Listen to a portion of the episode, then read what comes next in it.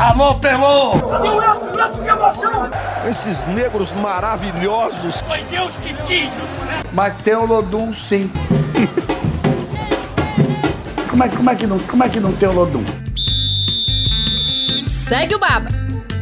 Salve, salve, meus amigos, minhas amigas. Está no ar o Segue o Baba 51. Eu sou Juan Melo e hoje vamos ter aqui a participação de um profissional que trabalha para o presente e, claro, para o futuro do Bahia. Júnior Chávari, gerente de futebol do Bahia, seja bem-vindo, tudo bom? Juan, muito obrigado pelo convite, é um prazer imenso estar podendo participar com todos vocês aí e muito feliz em poder estar fazendo essa conexão aí com toda a nossa imensa torcida aí do Bahia. Nós que agradecemos e para bater esse papo com o Júnior Chávari está comigo meu parceiro Pedro Tomé, tudo certo com você, Pedro? Fala, Juan, sempre agradecendo nossos ouvintes, é para eles que a gente faz o nosso podcast. Aposto que o torcedor do Bahia está interessante, extremamente interessado na conversa de hoje com o Júnior Chávari. Sempre lembrando, Chávari, não sei se você já ouviu o podcast, já alguém ouviu, ouviu falar. A gente tem um, um, bordão aqui, uma regra, que a gente diz que o torcedor gosta mais de contratação do que de futebol de fato. Então, sabe que a gente já falou em algum momento aqui sobre contratação, política de contratação. É isso que o torcedor gosta, é isso que o torcedor quer. E agradecer a sua disponibilidade na agenda sempre tão apertada a gente imagina também o trabalho, estar tá recebendo você aqui, para a gente é muito importante. Pedro, prazer imenso estar fazendo esse contato com vocês. Já conhecia, assim, de, de nome aí, né? Não tinha conseguido ainda ouvir nenhum. Nós estamos no processo, apesar de, de parecer pouco tempo, esses três meses da minha chegada aqui, de uma imersão total, né? Já me sinto um baiano na, na essência, né? A gente está aqui quem já acompanhou minha chegada sabe, eu fiquei 45 dias morando aqui dentro do CT para me poder ter um processo de integração bem maior. E nós estamos nesse processo. Né? Cheguei, chegamos ontem de viagem, já estou já tô no CT desde de, das sete e meia da manhã. Trabalhamos o dia todo hoje, pernoitamos por aqui. Amanhã já viajamos para Bragança, né? Então nós estamos num processo aí que é desgastante, é cansativo, mas é gratificante, né? Porque só está nessa correria quem consegue efetivamente ter sucesso. O futebol brasileiro, ele, entre aspas, ele pune a excelência, né? E essa punição é uma punição boa, né? Da gente poder estar tá jogando, estar tá podendo estar tá competindo, né? Como eu falo aqui para os atletas, né? Pô, tem um monte de clube que está tranquilo aí, cara, não tem nada para fazer o resto do ano, né?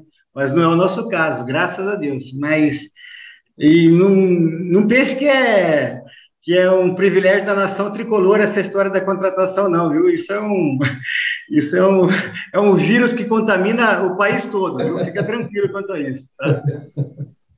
Pois é, nós que estamos gravando esse podcast numa quinta-feira, né, feriado, Chavari nos atendeu com muita gentileza, e eu quero justamente começar a inaugurar essa rodada de perguntas sabendo sobre o estágio do seu trabalho no Bahia, né? Você que já disse que quando chegou entrou nessa total imersão, ficando 20, praticamente 24 horas por dia no CT.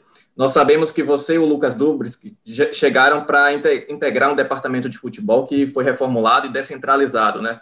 Você mais ligado à análise de desempenho, prospecção de jovens talentos, Dubris mais com papel ligado ao mercado, a empresários. Eu queria saber em que estágio está esse seu processo de trabalho no Bahia, como é que você analisa até o momento? É, quando eu recebi o convite do, do presidente Guilherme Belintani do, e do vice Vitor Ferraz, eles me mostraram um projeto que, na prática, eu já vinha fazendo isso, né, nos clubes onde eu passei. Eu sempre exerci uma figura, assim, de gerente do futebol profissional nos últimos clubes, né, associado à gestão da categoria de base. Então, para mim, não tinha muita mudança, né.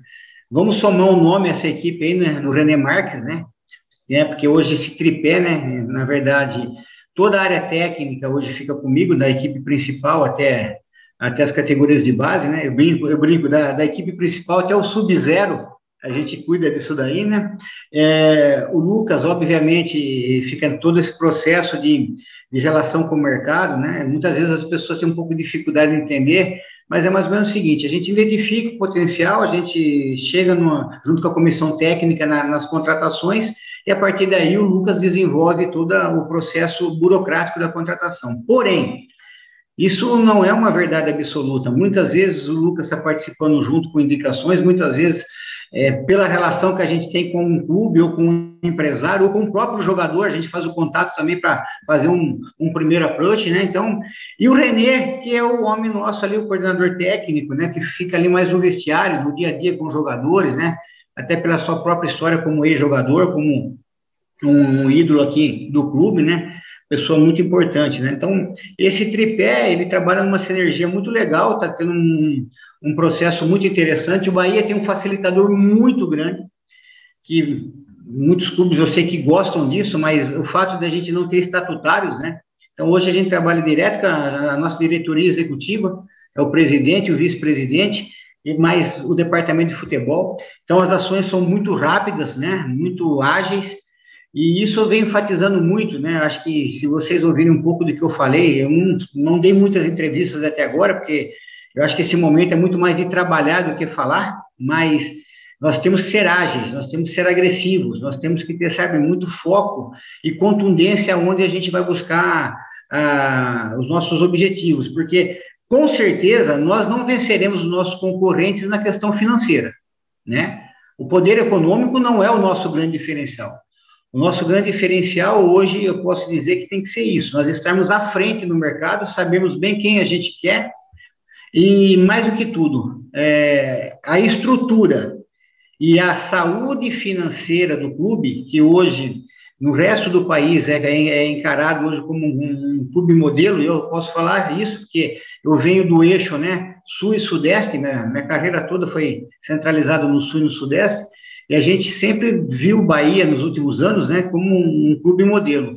E até por isso né, eu, eu tive um fato interessante, né, quando eu recebi a proposta, eu conversando na época com o Alexandre Matos, né, que era um, um, o meu grande parceiro no, no, Atlético, né, uma pessoa ímpar aí, e até bati um papo também com o Rui Costa, que foi a pessoa que me levou também para o Atlético, trabalhei no Grêmio, né, não à toa, fazendo um trabalho brilhante no São Paulo também, e conversando com eles, eu falando da proposta, tudo, e ambos me disseram, cara, vai, vai de olho fechado, porque mesmo à distância a gente sente seu olho brilhar quando você fala do Bahia.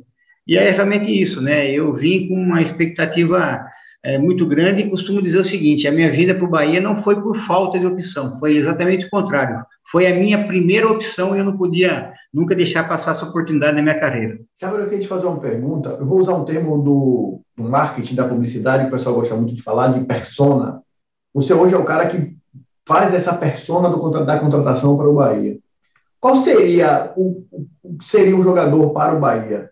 Qual seria o perfil, o modelo, quando você faz, você analisa milhares de jogadores, eu acredito, para você definir um, um perfil, um modelo de jogador do Bahia, qual seria esse jogador? Bom, primeiro de tudo, é importante que quando nós aqui chegamos no Bahia, a gente teve aí, já, já, já vimos fazendo, né, que era uma parte do nosso trabalho, é, um raio-x de todas as equipes do futebol brasileiro, né, do ano passado. Então, acho que foi até um pouco surpresa para o presidente, né, acho que foi uma surpresa positiva, mas o primeiro bate-papo que a gente teve pessoal, depois de, de nós ficamos praticamente 45 dias no namoro, né? Se conhecendo, entendendo, né? Quando a gente foi efetivamente ter um primeiro encontro pessoal, né? É, eu, a gente trouxe um diagnóstico, né? De jogador a jogador do, do clube e uma ideia do que se precisaria mudar. Mas eu acho que o grande diferencial disso tudo é nós entendermos que nós tínhamos uma base muito competente. O momento foi muito delicado ano passado, né? E muitas vezes você não consegue traduzir performance em pontuação. Eu lembro que o ano passado chegou um momento que eu fiquei muito preocupado pelo Bahia, né? Porque a gente viu o Bahia jogar muito bem e não ganhar, né? E entra naquela situação que às vezes, pô, joga bem e não ganha. E quando joga mal aí que perde mesmo, né? Então fica uma situação que era problemática. Mas aí apareceu uma das grandes virtudes desse grupo no ano passado, que foi o poder de reação, que foi o poder de trazer para dentro, né? A gente até brinca na, na, linguagem figurada do futebol, lamber as feridas, entender o que estava errado naquele momento, se agrupar, se juntar e a partir daí é, buscar uma, uma solução para o que para o problema que eles se encontravam.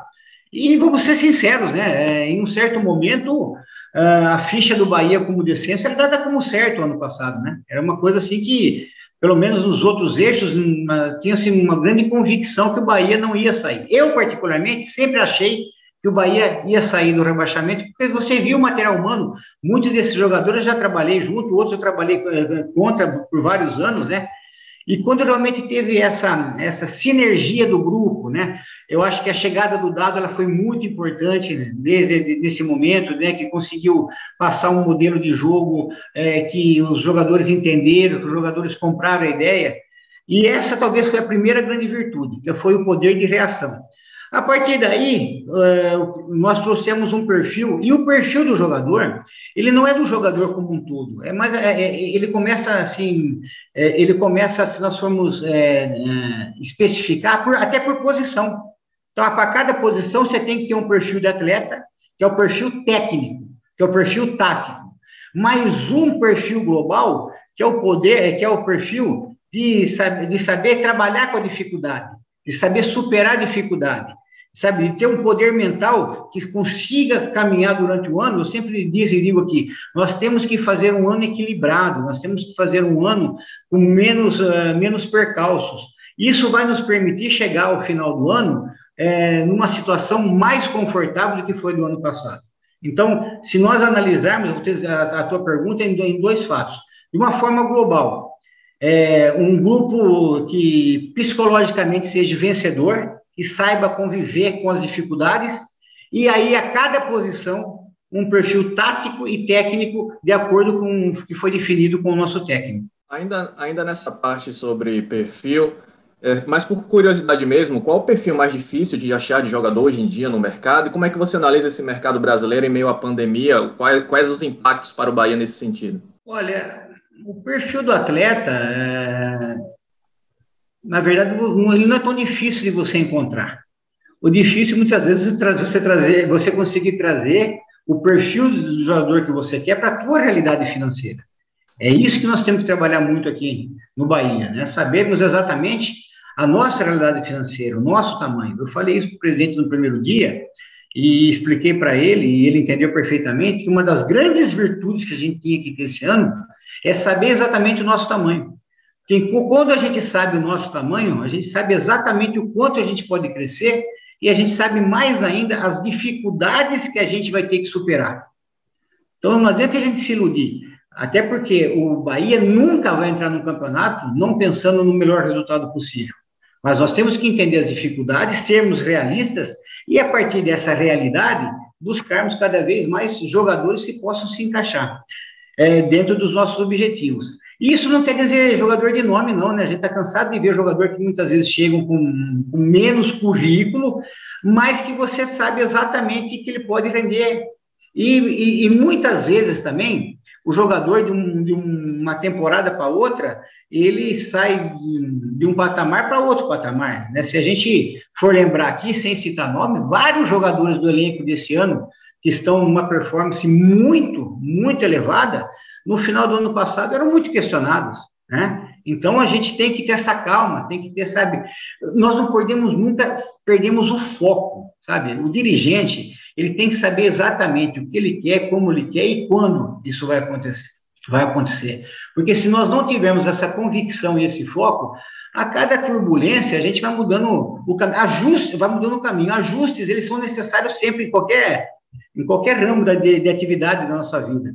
Mas nós não podemos fazer com que os ajustes sejam preponderantemente balizadores da, da, das nossas iniciativas, senão a gente não vai conseguir nunca chegar ao nosso objetivo final. Mas, de um modo geral, o que eu posso falar para vocês é que nós conseguimos hoje trazer para o Bahia todas as nossas primeiras opções que a gente queria trazer para as posições.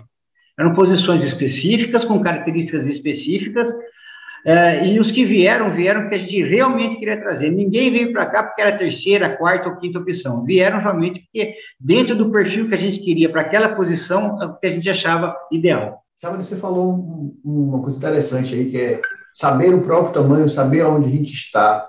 É, eu, eu tiro disso a pretensão de começo de Campeonato Brasileiro do Bahia. Você mesmo falou que queria ficar se consolidar na primeira página, entre os dez primeiros, coisa que o Bahia não conseguiu depois de 2017 para cá, quando se consolidou de vez na primeira divisão. É, o ano passado se falava o contrário, começou o ano falando em Libertadores, muito porque o 2019 do Bahia foi muito bom, o primeiro semestre, fez com que o Bahia acreditasse naquilo de fato, depois o desempenho em campo não deu, não deu resultado. O Bahia, de fato, esse ano, ele olhou para si e falou, peraí, vamos devagar, primeiro esse ano a gente precisa chegar aqui, para depois, daí em diante, chegar em outros lugares, Com certeza, Pedro. Eu vou dizer uma coisa para você: a, a, perda de arrecadação do Bahia é terrível, né? É, e eu fico admirado, sabe, o, o, poder que essa diretoria executiva nossa tem em conseguir manter todo, todos os compromissos em dia, fazer com que Bahia consiga ter sua estrutura, sabe, bem equalizada. E aí eu quero só fazer um parênteses, né? É, é, incrível como o resto do país não imagina o CT que o Bahia tem, né? Eu tinha o prazer já de conhecer o CT do Bahia, mas hoje eu faço questão de prospectar através de um vídeo promocional que existe aqui, né? Para as pessoas, os jogadores que vão. Eles ficam assim, sabe, assustados, tipo, mas vai ser uma maquete? Não, gente, tá aqui, pode vir que já está funcionando, né? Porque tem muita coisa aqui hoje que é, é de excelência, e infelizmente nem, nem todos conseguem entender isso ainda, né? É, seguindo nesse, nesses parênteses, né? É a Copa do Nordeste, que é uma competição que pela primeira vez eu disputei, né? E, nossa, é um produto fantástico, uma competição maravilhosa. Eu fico imaginando a Copa do Nordeste com público, né? O que deve ser uma final de Copa do Nordeste com público, né? Espero, sinceramente, poder ter uma outra oportunidade, né, de, de ter essa sensação, mas isso tudo que eu estou falando para você cai exatamente nesse ponto, né, da gente é, entender um pouco aonde nós estamos, né? Então, se nós pensarmos na, a gente sempre vai assistir agora os programas esportivos, agora até o final do ano, né? Aquelas duas páginas, né? Passa a primeira página, depois vira para a segunda página, né? Cara, a gente tem que estar na primeira página.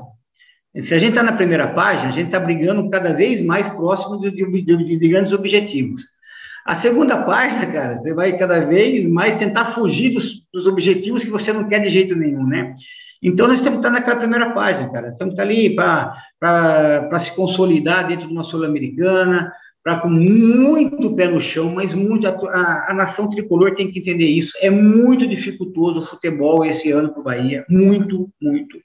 Pelas questões financeiras, pelas questões de arrecadação pela, pela baixa que a gente teve do, do, do sócio, é, por tudo que acontece no modo geral, e nós sabemos que isso é uma situação que não é. O futebol é a coisa mais importante dentro das menos importantes que a gente vive no, no mundo hoje, na é verdade, mas isso tudo nós temos que entender, nós temos que ter muito equilíbrio para que a gente consiga efetivamente atingir lá na frente o melhor objetivo possível. O melhor objetivo possível é dentro dessa primeira página. E quanto mais a gente chegar perto dos primeiros colocados, pode ter certeza que é o nosso objetivo, mas muito equilibrado e muito pé no chão. Pois é. Chávari, eu não podia deixar aqui de fazer a pergunta, como o Pedro mesmo citou, né? Pergunta favorita de 10 em 10 torcedores em relação a contratações.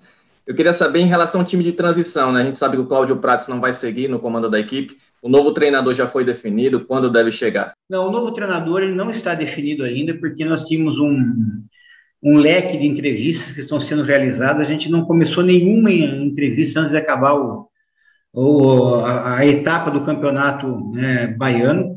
É, estamos avançados com alguns nomes, mas são hoje nós estamos numa reta final com, com nomes que exigem hoje agora mais algumas etapas de entrevista.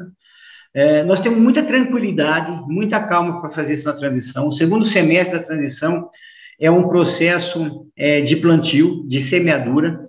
E muito do que a gente deixou de colher esse ano foi porque o ano passado não teve essa, essa etapa, né? Ano passado ficou um hiato, né, entre o, o final do Campeonato Baiano, o Campeonato de Aspirantes e, e o Campeonato Baiano desse ano. Então, é, faltou, faltou um pouco desse, dessa semeadura, desse plantio, né, para que a gente possa colher ali na frente. Mas eu espero que em breve a gente já tenha esse resultado. Nós estamos aí é, como te falei, em algumas etapas finais de entrevistas, né? E vamos trazer exatamente aquele, como te falei, a gente não está trazendo por trazer, a gente quer trazer algo que agregue muito valor nessa verticalidade entre o futebol profissional, a transição e a base. Então, essa pessoa é uma pessoa que realmente tem que fazer essa ligação com muita qualidade. E para nós é uma escolha muito, muito importante. E vamos ter muito cuidado nela. Eu queria só que você falasse um pouco mais sobre essa escolha. É um processo seletivo, vocês estão entrevistando vários profissionais até que decidir um nome? É, nós já tínhamos uh, um banco de dados, né, de vários nomes, dentro do perfil que a gente imagina, né? Fizemos, estamos fazendo um primeiro, momento, um bate-papo, uma análise de currículo, um bate-papo aí por videoconferência, né? Evoluímos e agora, no segundo momento, vamos chegar aí no, nos contatos presenciais e, e, e tomar decisão. Realmente, um processo aí seletivo, um processo de conversa, um processo em que a gente amadureça bem e que a gente possa ter a convicção de que, gente, que nós estamos no caminho que a gente deseja. Até porque, né, Ruana, Pedro, nem sempre fazendo tudo que a gente imagina que vai dar certo, dá certo, né? Mas não é fazendo errado que vai dar certo. Então, a gente tem que efetivamente investir nosso tempo nesse momento, até porque é um projeto que a gente é, precisa que ele se desenvolva cada vez mais. E vamos só lembrar uma coisa, né? É, hoje nós temos já efetivados, né, efetivados na equipe principal, jogadores que passaram pela transição, como o Matheus Bahia, né, como o Matheus Goleiro, como Patrick, como Renan, são jogadores que estão ali consolidados ali. E você tem mais sete, oito jogadores que fizeram parte ou fazem parte constantemente de convocações para jogos da equipe principal. Então, é um projeto que, apesar das dificuldades da pandemia, das dificuldades que, se, que houveram em cima de alguns campeonatos que, que a gente não conseguiu aproveitar na sua essência, já conseguiu dar um resultado bem significativo para nós. E se nós conseguimos fazer, e vamos conseguir, com que esse processo entre numa linha de produção natural, né, dessa integração, dessa verticalidade entre futebol profissional e base, cada vez mais os resultados serão satisfatórios para a equipe principal. O torcedor está esperando também contratações do time profissional. Teve cobrança, não cobrança, obviamente, mas uma análise pública do dado, falando que, de fato, o time ainda não estava completamente pronto para começar o Campeonato Brasileiro. Ia começar de um, em um bom nível, mas podia melhorar e, iria melhorar com contratações. É, o Belintani também falou que está procurando jogadores. Eu queria que, se possível, Chava, se pudesse, assim, ter um número de jogadores que o Bahia está procurando, até quando você quer montar e entregar o dado ao dado. Seu time está pronto, que você me pediu é isso, está aqui. Quantos jogadores e até quando o Bahia contrata para o brasileiro? Pedro, essa pergunta é muito interessante pelo seguinte: como nós temos essa relação muito direta com a comissão técnica, eu acabando esse bate-papo com vocês, a gente vai começar nossa reunião aí pós-jogo, tá? É, então, o que o Dado falou, o que o presidente falou, é exatamente o que a gente pensa. Só que aí cai naquele, naquele ponto que eu citei para vocês agora há pouco. A gente não vai trazer por trazer. A gente vai trazer aquele que efetivamente a gente acha que vai agregar valor dentro do elenco.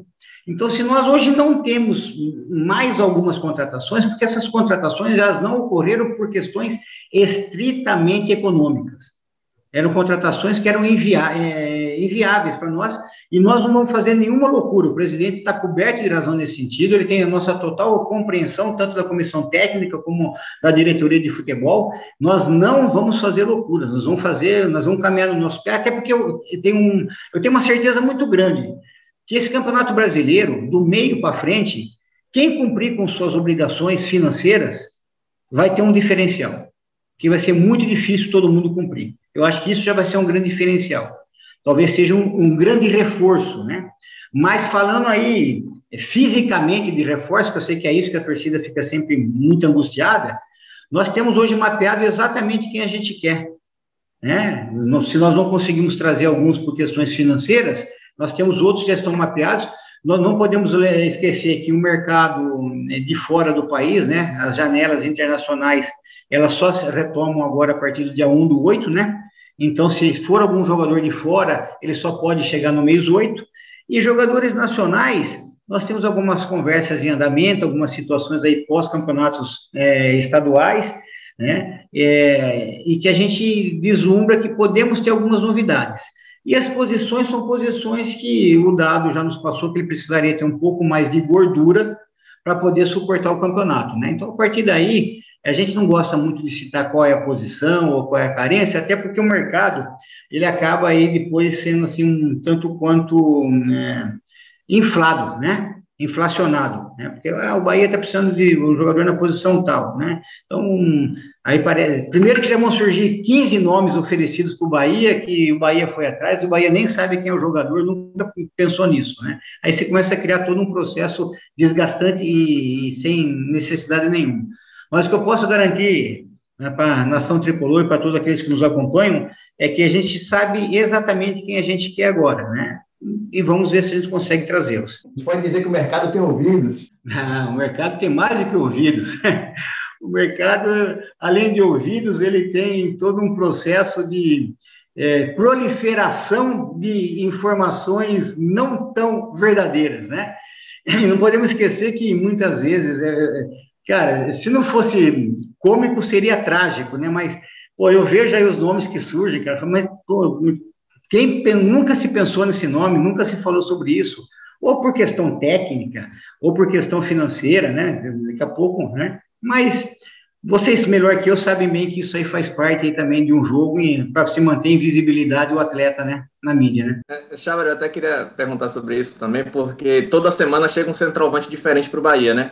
Sim. Eu, eu queria nós saber temos, como é que... Nós temos dois times só de centroavante aqui. Pois é, eu queria saber como é que vocês recebem isso, vocês que acompanham é, essas publicações, o quanto isso atrapalha até o trabalho de vocês e, e desses nomes assim que veicularam, qual que você já pode dizer que nunca em nenhum momento o Bahia teve, teve ah, eu, sabe, eu não gosto muito de falar isso, que até parece forma depreciativa, né? Porque se eu falar que eu nunca falei, acabei de dizer agora que às vezes as pessoas hum, jogam alguns nomes até para ver a reação, né? É, da chegada do atleta ou não. Aqui nós temos um perfil muito claro, a gente respeita muito o torcedor, muito o torcedor mas nós temos a convicção do que a gente está fazendo. Então, a gente não usa balão de saia para contratação, não. Se a gente tem convicção, tanto é que os jogadores são anunciados e, né, normalmente, quando se fala jogador, já, o jogador já está com o contrato ou seu pré-contrato assinado. Mas eu falei agora há pouco, né? Às vezes chega a ser até um tanto cômico, né? Porque você vê a quantidade de jogadores, né? E aí você vê outra coisa interessante, né? Aí você vê para a mesma posição jogadores com características totalmente diferentes, né? né? E eles falam, poxa vida, né? então, além de da quantidade, não está tendo nem critério, né? Porque a gente tem jogadores né, muito diferentes e que, se formos ver o modelo de jogo que a gente tem hoje, o, perfil que o dado gosta, alguns deles sequer chegariam perto da nossa pré-seleção. Mas, olha, isso é normal. Eu não, eu não me afeto com isso, não. Eu acho que isso tudo ele traz é, um certo é, constrangimento, muitas vezes, mais para o atleta que tem seu nome vinculado do que para o clube, né? Mas a gente está, é que eu falei, muito foco e muita convicção para poder realizar aí as nossas contratações.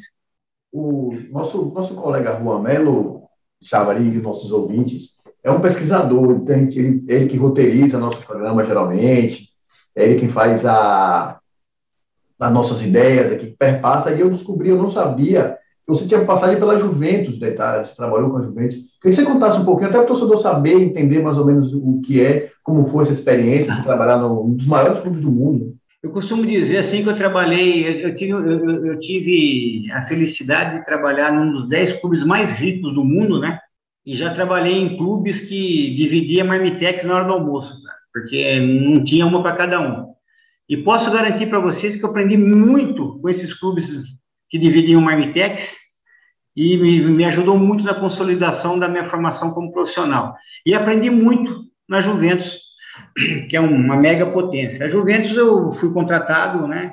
Fiquei um período na Juventus em que eu fazia, na verdade, para eles o scout da América do Sul. Foi aí que eu comecei a desenvolver o banco de dados, o meu banco de dados particular, né? Que eu tenho um número hoje significativo de atletas, e para onde a gente chega, a gente vai contribuindo para a formação do, do, do, banco de dados do próprio clube. Eu acho que é um legado por onde eu passo, a gente consegue deixar. Não à toa, hoje o setor, toda a área de inteligência do clube ficou subordinada à minha pasta, né, para que a gente possa fazer esse desenvolvimento, né, o DAD, né, que na verdade o DAD hoje, na nomenclatura, é análise de desempenho, mas ele é muito maior que isso, tem análise de desempenho, tem análise de mercado, tem todo o setor de filmagem, quer dizer, toda essa parte que envolve a informação, né, é, que é transformada em conhecimento, ela fica vinculada ao DAD hoje. Mas a Juventus foi uma experiência muito interessante. Eu, eu cheguei na Juventus, na Juventus com a Mauri, com Diego, com Felipe Melo, né, mas com Buffon, Chiellini, com Canavaro, né, com Del Piero, e a gente ficava sempre um período na Itália e um período no Brasil. Né? Então, foi uma experiência muito interessante. É, eu trago da Juventus muito da organização e da tabulação de dados. Né? A Juventus tem hoje talvez um dos softwares de é, análise de mercado mais avançados do mundo, né? Eu estou falando que em 2009 para 2010 a Juventus tinha em torno a Juventus tinha em torno de 400 pessoas lançando dados para ela, né? Entendeu? Era um negócio fantástico, né? Então isso sempre contribuiu muito. É, só que o perfil da Juventus e o perfil da Itália, principalmente do Juventus dentro do futebol italiano, é um pouco diferente, né? Um, né? É um perfil assim de, de. Eu lembro bem que nós não tínhamos tanta pressa em comprar o jogador, nós tínhamos pressa em entender se o jogador era viável ou não. Aí a gente, quando volta para o Brasil, né? Porque, ah, às vezes era melhor gastar 5 milhões de euros num jogador consolidado do que gastar 500 mil euros numa promessa. Tá? Esse é um conceito que se tinha à época. Já no futebol brasileiro é exatamente o contrário, tem que ser rápido, tem que ser ágil, porque se eu for competir depois, aí eu já não consigo mais, né?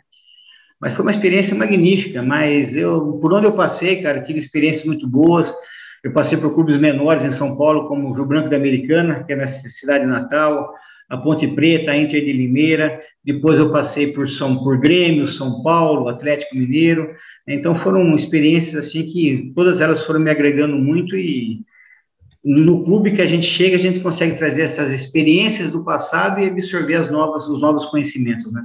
Pois aí é justamente nesses trabalhos, né? Você que é matemático de formação, inclusive, nesses Sim. trabalhos por, por, outras equipes, você ajudou a revelar alguns jogadores que estouraram aqui no, no Brasil e no mundo, né? O Everton Cebolinha, por exemplo, o Arthur, que está no Barcelona, é, o David Neres. Eu queria que você contasse algum desses casos, como é que foi para a prospecção de alguns desses atletas que, que marcaram sua carreira.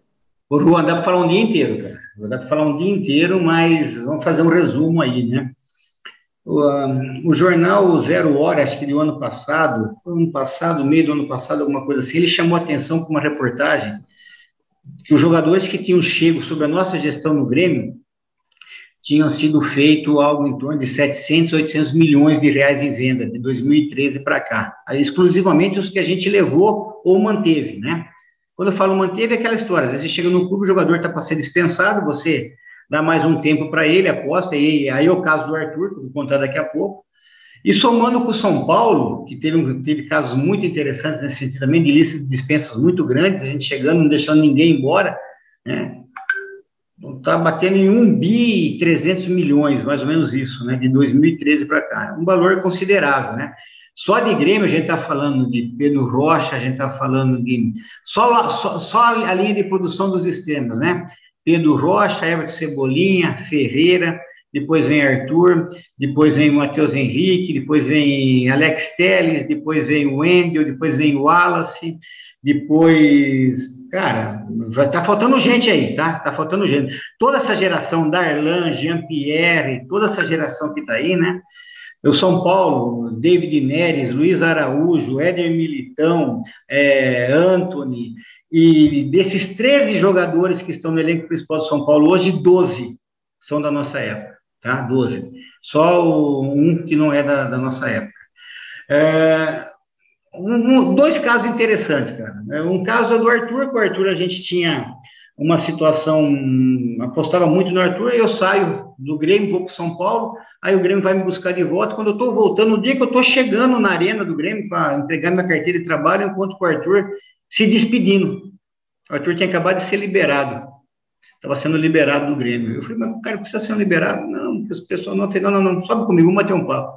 Aí subi com ele, levei lá, aí eu peguei a decisão que estava na mão dele e devolvi para o RH, falei, esquece, cara, isso aí o jogador vai ficar.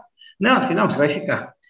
E aí fizemos todo um trabalho com ele, a gente precisava algumas valências, afastei ele três meses do, do trabalho da transição para ele poder ganhar intensidade, força, que algumas características estavam faltando. E depois que ele ficou, inclusive você já relatou publicamente, não estou sendo, não sendo indelicado, porque já, como ele já contou essa história, eu estou contando também, né? Então, eu falo que essa foi uma contratação minha também, né? Porque alguns minutos a mais ou a menos, não encontraria com ele e com certeza o Arthur não, não teria ficado no Grêmio, né? E outro foi do Cebolinha, do Everton, né? O Everton, eu, eu, nós observamos ele na época de Juventus ainda, né? Em alguns torneios aqui no Nordeste, Carpina, torneio de Carpina, né? E quando eu chego no, no, no Grêmio, eu levo o Everton, né? E o Everton chegou em 2013 no Grêmio, no inverno que era naquela época o mais rigoroso dos últimos 30 anos no Rio Grande do Sul. Dois graus, um grau era todo dia, era uma coisa maluca, né? Aí você imagina o Everton saindo aqui de Fortaleza e indo para o Rio Grande do Sul, cara. Ele, acho que várias vezes, cara, ele arrumava mala, pegava tudo, vou embora e vou embora. Mais de uma vez fui buscar ele na rodoviária, cara. Ele fugia, ia para a rodoviária para pegar um ônibus pra, e pegava na rodoviária, trazia de volta. Cara, isso. Aí um dia eu falei para ele, cara, você tem duas opções: passar frio e ficar rico, ou ficar no calorzinho e, daqui a pouco não ter uma vida, né, que você imagina que você possa ter. E a gente teve uma, depois de algumas tentativas de, de fuga dele, a gente conseguiu dar uma seguradinha nele, ele realmente ficou. E é difícil, esse, processo de adaptação não é fácil mesmo. Então, cara, eu estou pensando realmente em escrever um livro, só tem um, tem um, vai ter um capítulo só sobre esses casos malucos, sabe? Esqueci também de um outro aí do, do Grêmio, PP, foi agora recém-vendido, TT, né? Então, se você for colocando o PP, o TT, os valores aí né, são né, muito significativos. Mas esses dois casos do Grêmio, especificamente, são dois casos que a gente é, relembra com, muita, assim, com muito carinho, né? Porque se não tivesse um pouco de sorte no momento certo, tá encontrando o Arthur na saída dele, e o outro da, da convicção nossa para o atleta e do atleta, que é muito importante, confiar no projeto com você e ter ficado, né? A gente pode dizer que você foi um dos melhores marcadores da história de que Cebolinha já, já, já enfrentou, né? Você sabe que eu tenho uma relação, eu tenho uma relação muito próxima do, do, do Everton, sabe? Ele me, ele me trata com um carinho muito grande. Toda vez que eu encontro com ele, ele sabe, onde ele está, ele procura me mandar uma lembrança, sempre uma camisa, ele, né? E, e às vezes eu brinquei. Eu sempre, agora, a última vez que eu tive pessoalmente com ele mesmo foi na Copa América porque a, a, seleção brasileira ficou treinando na cidade do Galo, né? E lá eu tinha, naquele time, olha só, naquele time tinha quatro crias. Eu tinha o Arthur, tinha ele, é, David Neres e Éder Militão. Quatro, né? E a gente ficava ali conversando pós-treino, tudo, né? E eles brincavam, ah, um falava pro outro assim, ah, é chato, hein? Esse cara é chato, dando, né? Aí o, o Cebolinha falou assim, eu que o diga, tentava driblar ele, mas não conseguia. mas eu acho que ele não se arrepende, não, viu, cara? Eu tenho a sensação que ele não se arrepende, não. Nada. Eu, eu, sei que eu compraria esse livro. Esse livro eu acho que. Estou pensando, compraria... pensando em escrever. Eu até fui muito inspirado agora pelo Alexandre Matos, que lançou o livro dele ano passado, né? Achei muito legal, cara, a narrativa que ele faz. É, contar um pouco do, dos casos e causos né, do futebol. Cara, tem coisas muito legais. E sabe uma coisa que é muito importante e, e que eu sinto nisso? É a forma como a gente consegue trabalhar e, e é, nos clubes. E estou sentindo isso no Bahia hoje, sabe? O nosso vestiário hoje é um vestiário assim muito comprometido. Um vestiário assim está muito, sabe, focado no que quer. Ah, não estou falando por causa das vitórias, não. Estou falando mesmo nos momentos difíceis, como foi aquela derrota para o Ceará aqui no primeiro jogo da Copa do Nordeste. Como foi o intervalo né, do jogo contra o Independente, mesmo naquele jogo aqui, que logo em seguida tomou um segundo gol. Vamos lá, vamos buscar para a memória, né? Normalmente, em outros momentos não tão distantes, o jogo teria acabado naquele 2 a 0 ali, né, cara? É porque tomou 2 a 0 o campo está inundado, não tem condição de jogo. Pô, uma coisa que ninguém pode reclamar: o time está lutando do primeiro ao último minuto. Às vezes as coisas não acontecem como a gente imagina. Ok. Mesmo no, contra o City Torque agora, né? Na derrota, com dois jogadores a menos, quase uma boa parte do jogo. Então, são situações, o próprio Ceará, uma boa parte do jogo com um jogador a menos, são situações que a gente é, é, percebe como que o grupo está comprometido. E eu acho que isso é uma das coisas legais que a gente está conseguindo transmitir, e essa, essa simbologia entre jogadores que você revela e jogadores hoje que já estão consolidados, cara, né? É, pode parecer que tem um, uma distância grande, até um hiato, mas não. O importante é a personalidade de cada um. Isso não importa muito se o cara está com 30 e poucos anos ou se o cara está com 19, 20 anos. O importante é saber o quanto que realmente ele quer e o quanto que realmente ele está comprometido com a causa. Pois é. Chávar, a gente está chegando na, na, parte final do nosso programa. Só queria fazer uma pergunta, já mais, é mais de cunho pessoal mesmo, porque no final do ano passado você teve Covid-19, né? Quando você Tive. estava no Atlético Mineiro, Tive. precisou ficar internado, teve é, é, uma complicação. Eu queria saber como é que foi aquele período para você e se mudou alguma coisa na sua rotina desde que você teve Covid-19, que foi um caso até é, mais grave, não é? É, eu fui considerado, acho que o caso mais grave ali da área esportiva de Minas Gerais, né? Eu fiquei internado sete dias, cinco dias com uso de oxigênio. É, eu cheguei no estado, assim, muito, muito debilitado mesmo. E só estou vivo hoje e agradeço muito ao corpo médico do Atlético Mineiro, porque é, desde o momento que a gente, foi aquele surto de Covid que teve, né?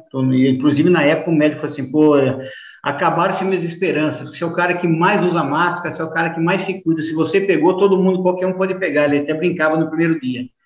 E eu passei os três primeiros dias, e aí até servia, acho que como uma informação para quem está aí nos acompanhando, os três primeiros dias bem tranquilos, só com um pouco de tosse, tudo, quarto dia, mas o, eu tinha um protocolo do, do, departamento médico do Atlético, através do oxímetro, né, que eu tinha que ficar medindo ali a oxigenação e se ela batesse em 93, eu tinha que imediatamente chamar o clube, né? Eu lembro que no sétimo dia comecei a dar uma piorada, do sexto para sétimo dia, quando bateu 93, eu, eu chamei, eu acionei o clube, uma hora e meia, duas horas depois, eu já tinha um pneumologista na minha casa do clube para fazer a avaliação, e ele falou assim, vamos internar agora, cara. você já está com 30 a 40% do pulmão comprometido, e eu falei, meu doutor, bom para amanhã, não, não, não, é agora, é agora, é agora, e eu fui, e nesse processo de arruma o hospital, entra, tal, tal, eu sei que demoraram quatro, cinco horas. Quando eu chego no hospital, cara, minha oxigenação já estava em 89, eu já estava num, sabe, num processo assim, é uma loucura, cara, é uma, uma doença extremamente silenciosa, extremamente traiçoeira, e só que eu fui muito rápido no meu atendimento. Então já cheguei com oxigênio, já cheguei com corticoides, com antibióticos, e aí o processo foi evoluindo assim dia a dia, né? Apesar de cinco dias com oxigênio, você percebia dia a dia a melhora, né?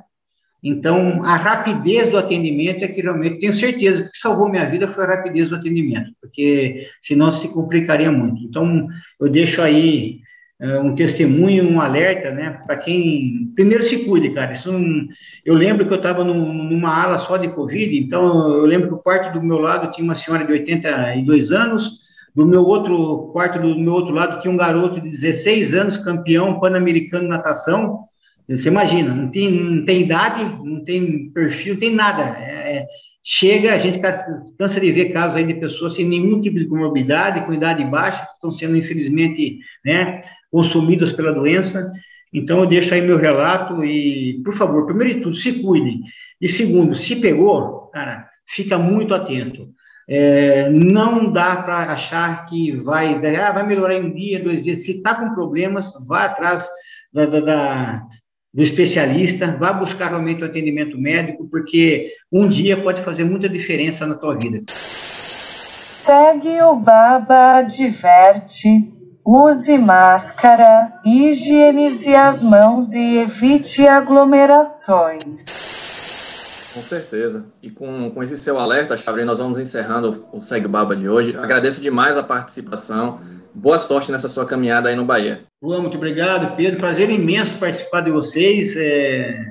Eu nem sei quanto tempo a gente ficou no ar, mas foi, foi super rápido, cara, sabe? Porque quando a conversa é boa, ela passa rápido, né? Eu fico muito feliz, espero realmente que a Nação Tricolor possa cada vez mais ter a convicção e o que eu estou falando em, alguns bate-papos aí, vou repetir aqui, né?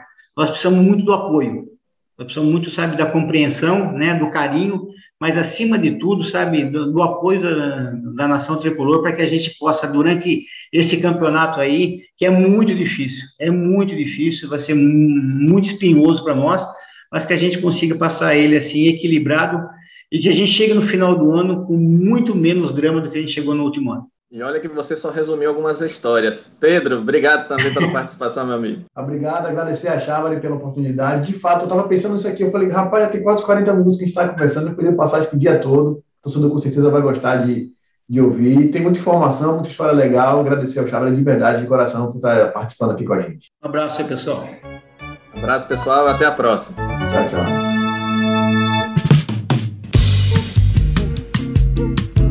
Alô, Pelô! Cadê o Edson? O Edson, que emoção! Esses negros maravilhosos. Foi Deus que quis, Mas tem o Lodum, sim. como, é, como, é que não, como é que não tem o Lodum? Segue o Baba!